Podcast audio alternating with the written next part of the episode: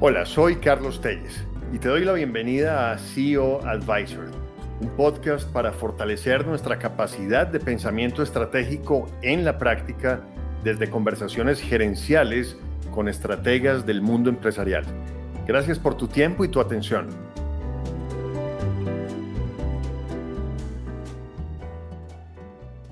Hola, un saludo muy especial a este nuevo episodio de mi podcast CEO Advisor, en el cual eh, invito a personas que están en la práctica gerencial todo el tiempo utilizando y fortaleciendo su capacidad de pensamiento estratégico.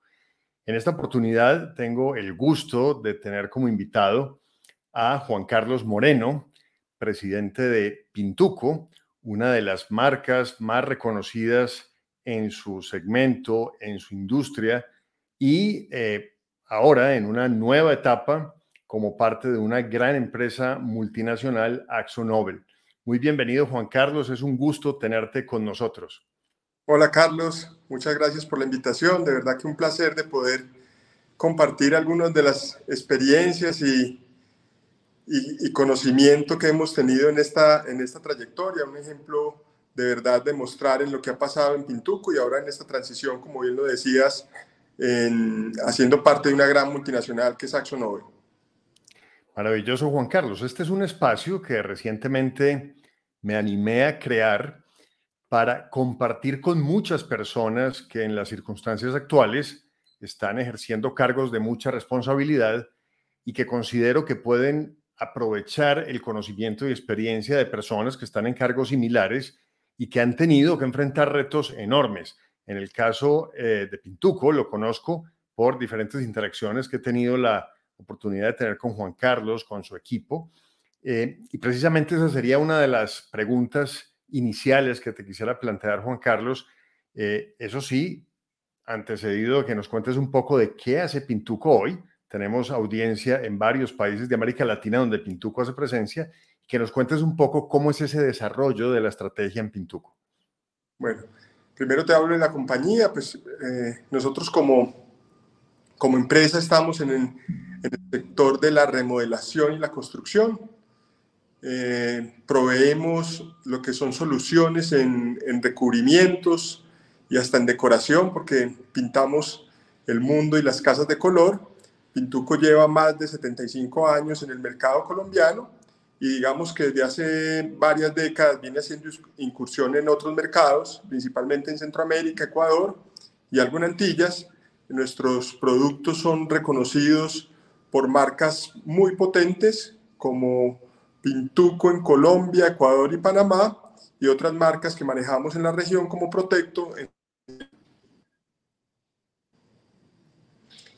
A tu pregunta de cómo, es, eh, cómo hacemos la estrategia y cómo lidiamos con esto, digamos que lo que, lo que hicimos al principio, llevo seis años en, en, esta responsabilidad de, eh, en la compañía, lo, lo, lo, primero que hicimos fue ponernos de acuerdo en qué era estrategia. Y, y, y al final de, del día uno se lleva bastantes sorpresas porque muchas veces confundimos eh, planear con tener conversaciones estratégicas y si nos devolvemos a, hace seis años, pues este era un tema que había que empezar a validar, o sea, qué significa realmente estrategia y cómo ponernos todos en la misma línea de qué es una conversación estratégica. Y sobre esa base hemos venido trabajando año a año con un grupo amplio, un grupo amplio, diverso, donde empezamos a, a contarnos lo primero, eh, como qué está pasando, oiga, ¿Qué está pasando en ese contexto? ¿Qué pasa en lo externo? ¿Qué pasa mm, eh, eh, en los mercados? Eh, sacar a flote los paradigmas que tenemos, en qué creemos y, hacer muy consciente esos paradigmas, hacerlos cada vez más explícitos en, en la definición de ese contexto.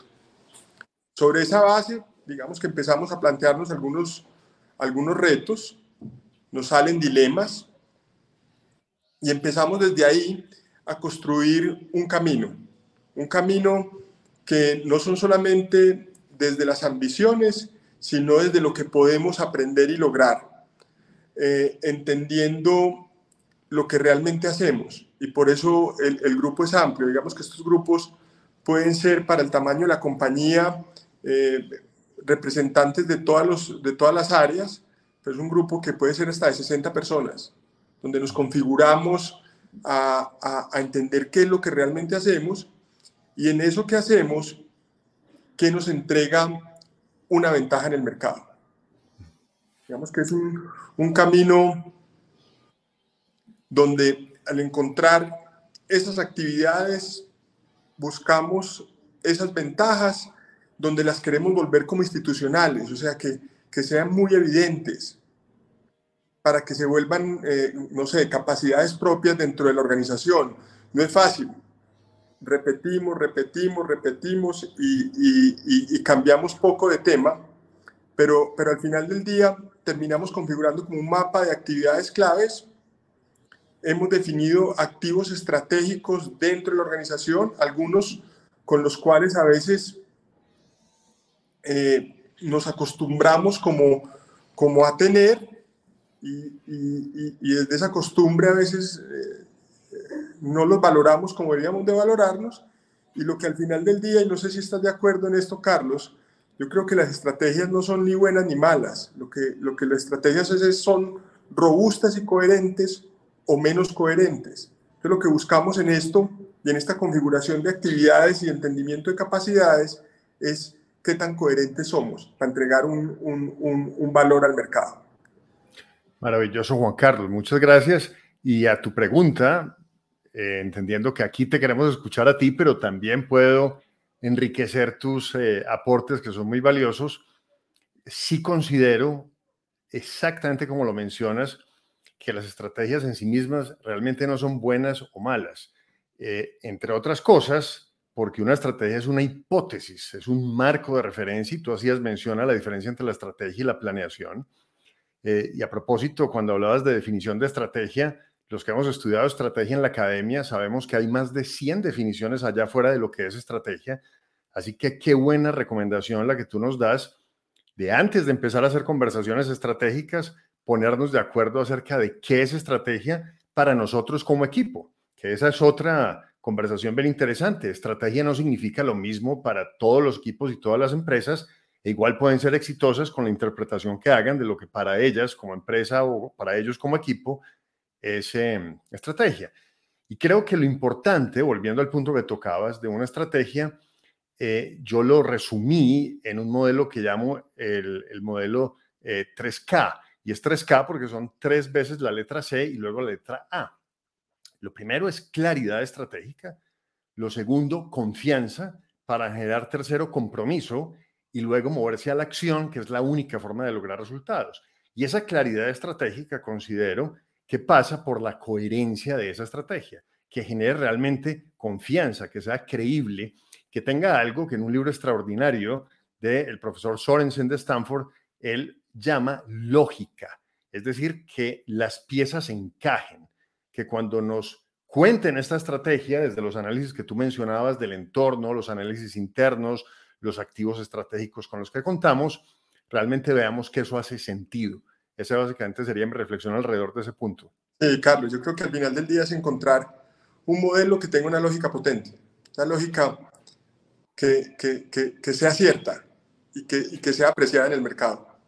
Y, y, tú que eres CEO, Juan Carlos, de una compañía muy importante, sabes que al final todo esto se revisa desde los resultados. Una estrategia puede parecer potente, interesante, ser la mejor hipótesis, pero si no nos lleva a los resultados que deseamos, pues por supuesto hay que revisar la estrategia, pero insisto siempre en que es muy importante antes de hacerse la cirugía plástica de la estrategia, mirar si realmente la estrategia que tenemos la estamos ejecutando bien, porque todo esto pues es un problema de implementación.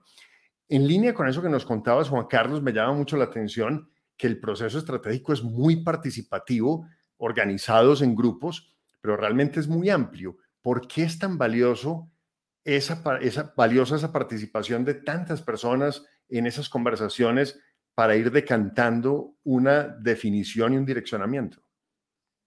Eh, a ver, ¿por qué, ¿por qué no lo hacemos de esa forma? Yo creo que decodificar lo que uno hace eh, y más con la distancia que te dan a veces o los, las ocupaciones del día a día o, la misma jerarquía que tienen las empresas eh, es muy importante y, muchas veces cuando uno tiene esos grupos más amplios te ayuda a codificar realmente qué es lo que uno hace, que es al final la definición de estrategia. estrategia no es lo que uno dice, sino es lo que uno realmente hace.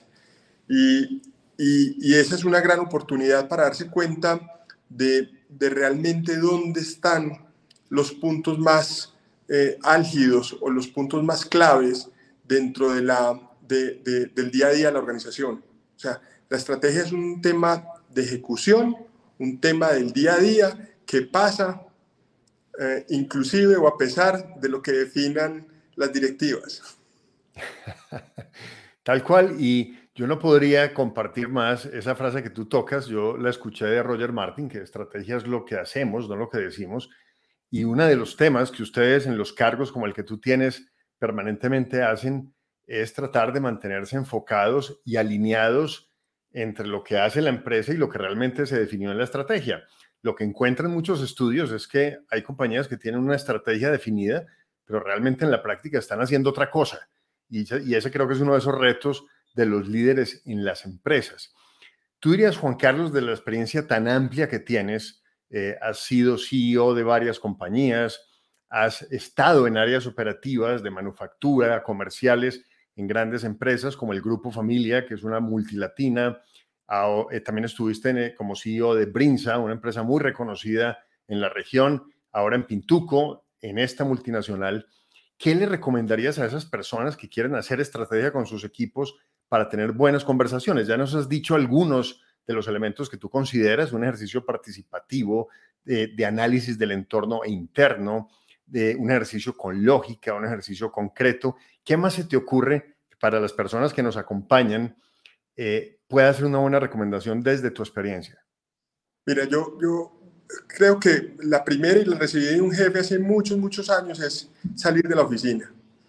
A uno en la oficina no le pasan cosas extraordinarias. A uno en el mercado, en la calle, al lado de los clientes, te pasan cosas extraordinarias, donde tienes que tener apertura, capacidad de escucha y ser capaz de unir los puntos que te entregan tu mismo equipo, sea comercial o estar eh, con los equipos o con los clientes, y, tener siempre ese pulso del mercado cercano. O sea, yo creo que eh, el, mercado, la calle, el campo, como lo, que, como lo queramos llamar, te entrega demasiada información y tú tienes que estar como, como abierto a eso.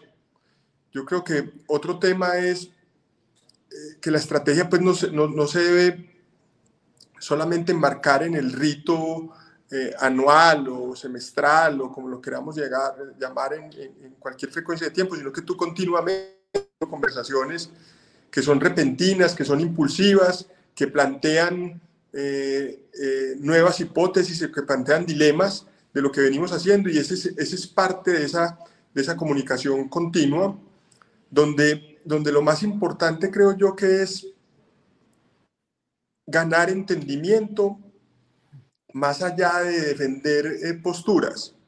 Y por eso poníamos al principio de, de, de, hacer muy explícitos o, los paradigmas o las cosas en las que creemos.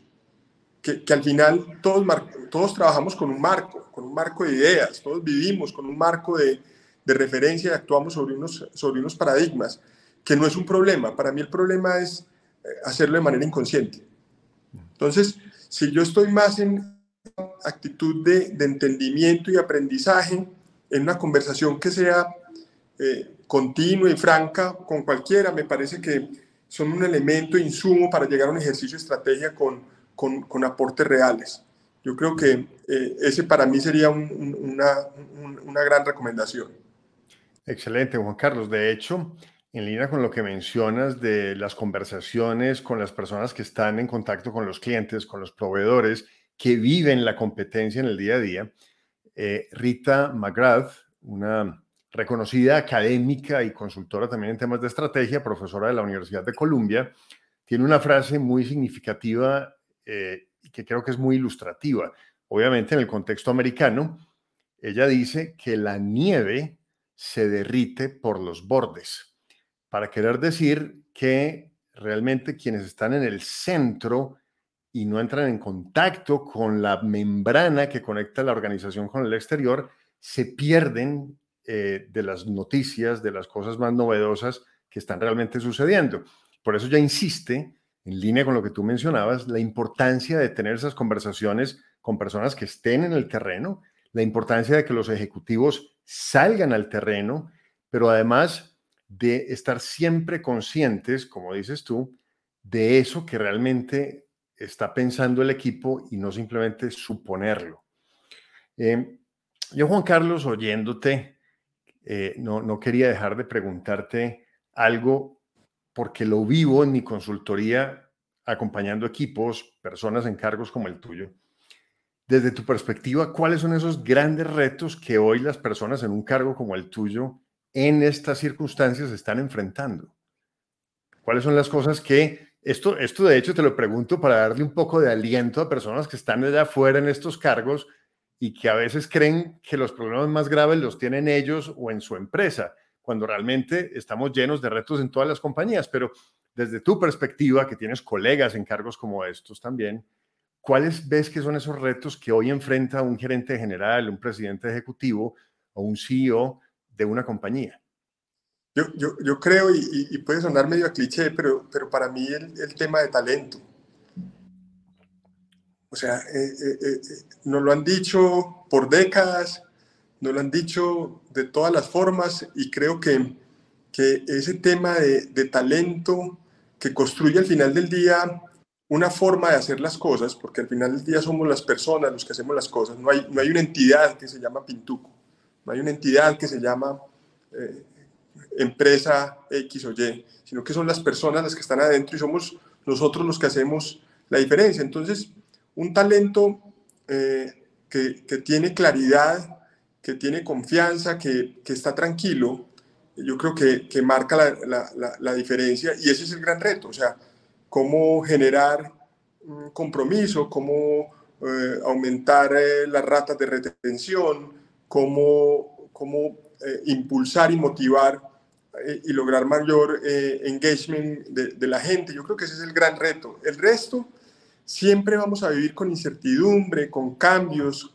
con el gobierno X, con el gobierno Y. Yo creo que nosotros en Colombia sí que hemos vivido eso y hemos sido capaces de superar eh, siempre la adversidad. creo que es el buen equipo el que es capaz de enfrentar los retos que nos, que nos pone el mercado o, el ambiente o el ecosistema en el que estamos operando. Sí, en ese sentido, Juan Carlos, yo acostumbro en mis conferencias y cuando me reúno con los equipos, porque la reflexión, créeme que se repite, la que nos acabas de hacer de la importancia del talento, y es que si a alguien le quedaba duda de que todo este tema de las empresas y del éxito empresarial es un tema de gente, pues la pandemia nos lo resolvió. Si alguien tenía duda, y los retos que tenemos ahora nos van a seguir resolviendo cualquier inquietud al respecto de que esto es un tema de gente eh, y de que la labor de las personas que están liderando las empresas, un emprendedor, un fundador, una familia empresaria, un CEO de una compañía, como el caso tuyo, realmente una tarea y una de esas eh, eh, cosas esenciales a las cuales necesitan dedicar tiempo es la gestión de las personas. Sí, pero Carlos, para ir avanzando a nuestro cierre, pero es el talento correcto, Carlos. es... Eh, buen punto. Cuéntanos, cuéntanos sobre eso, porque ese, ese tema es esencial. como les dije que era medio cliché hablar de talento y la gente, pero es the right people, es, es la gente correcta. O sea, también tienes que ser capaz de seleccionar y, y, tener el equipo que te va a acompañar de la manera correcta. Ese es un tema no menor. Sin duda, en, en una de las conversaciones que suelo tener con los equipos para hablar de factores claves para la ejecución de la estrategia, uno de esos 10 factores es el liderazgo. Y en liderazgo les eh, muestro un estudio eh, que ya no es muy reciente, pero tiene un mensaje muy poderoso de la importancia realmente de los líderes en la construcción del equipo correcto, de tener a las personas que tienen no solamente las competencias, sino también la mentalidad y la afinidad con la cultura y la forma de hacer las cosas en las empresas. En alguna época de mi vida donde estuve muy cercano trabajando cuando empecé como consultor con una firma de búsqueda de talento, recuerdo que siempre en esa búsqueda había tres temas claves para encontrar a la persona correcta y construir ese equipo correcto, que eran los temas de el saber, el hacer y el ser. En el saber la formación correcta, en el hacer la experiencia correcta y en el ser la actitud y valores correctos para que realmente encajara en una compañía. Así que muy importante ese tema que nos, que nos tocas, Juan Carlos. Dada la audiencia que creemos tener o tenemos realmente para este espacio, eh, donde tenemos personas que están emprendiendo, personas que han llegado hace poco a cargos de liderazgo ejecutivo, personas que están construyendo una carrera dentro de una empresa, como lo has hecho tú, como lo hice yo también durante 20 años en tres maravillosas compañías. Yo quisiera preguntarte para esas personas, Juan Carlos, ¿qué recomendaciones les puedes dar tú que has sido muy exitoso construyendo tu carrera ejecutiva para que a su vez construyan la suya? Bueno, aquí hay, aquí hay una cosa y es tener claro qué, persigues. Y, yo creo que lo último que uno tiene que perseguir son títulos, cargos. Eh, yo creo que eso es eh, vanidoso. Yo creo que lo que hay que perseguir es hacer las cosas bien, aprender, mantener la curiosidad, tener logros extraordinarios para que te pasen cosas extraordinarias, pero no te pongas objetivos que tengan que ver con un cargo o un título.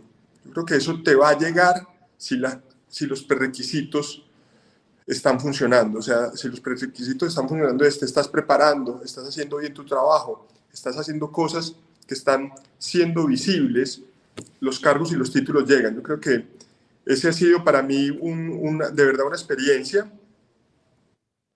Eh, aprender de las personas que, que, tienes al lado, cualquiera sea su trayectoria, todos tienen que, que, aportarte. Yo te digo, yo he aprendido muchísimas cosas de jefes, de pares y de gente que ha trabajado conmigo en cualquier nivel eh, y, y, tomo mucha nota. Yo me gusta escribir, tomo mucha nota porque creo que la memoria eh, puede hacer uno gala de una memoria muy potente, pero no hay nada como lo que queda escrito que se interioriza de manera distinta. Yo creo que para mí eso ha sido sencillo, pero digamos que me ha dado resultado en una carrera de verdad normal. De verdad, Carlos, que muy agradecido con, con, con, lo que dices de mí, pero de verdad que ha sido una carrera más bien de, de trabajo, de oportunidades y, de buenas compañías. Qué bueno, Juan Carlos. De verdad que, mira, los agradecidos somos nosotros yo siempre en estas conversaciones aprendo mucho, disfruto mucho de compartir con personas que tienen otras experiencias y me encanta además poder poner esa experiencia y ese conocimiento a través de espacios como este al servicio de muchas personas que nos oyen, que nos ven y que seguro que se van a llevar unos mensajes claves para seguir desarrollando su vida profesional y para hacer mejor estrategia en estos tiempos en los cuales es más relevante. Juan Carlos Moreno, presidente de Pintuco, muchas gracias por acompañarnos hoy en CEO Advisor. Carlos, muchísimas gracias y saludos a todos. Muchas gracias, Juan Carlos. Y a toda nuestra audiencia, gracias por acompañarnos y hasta una próxima oportunidad.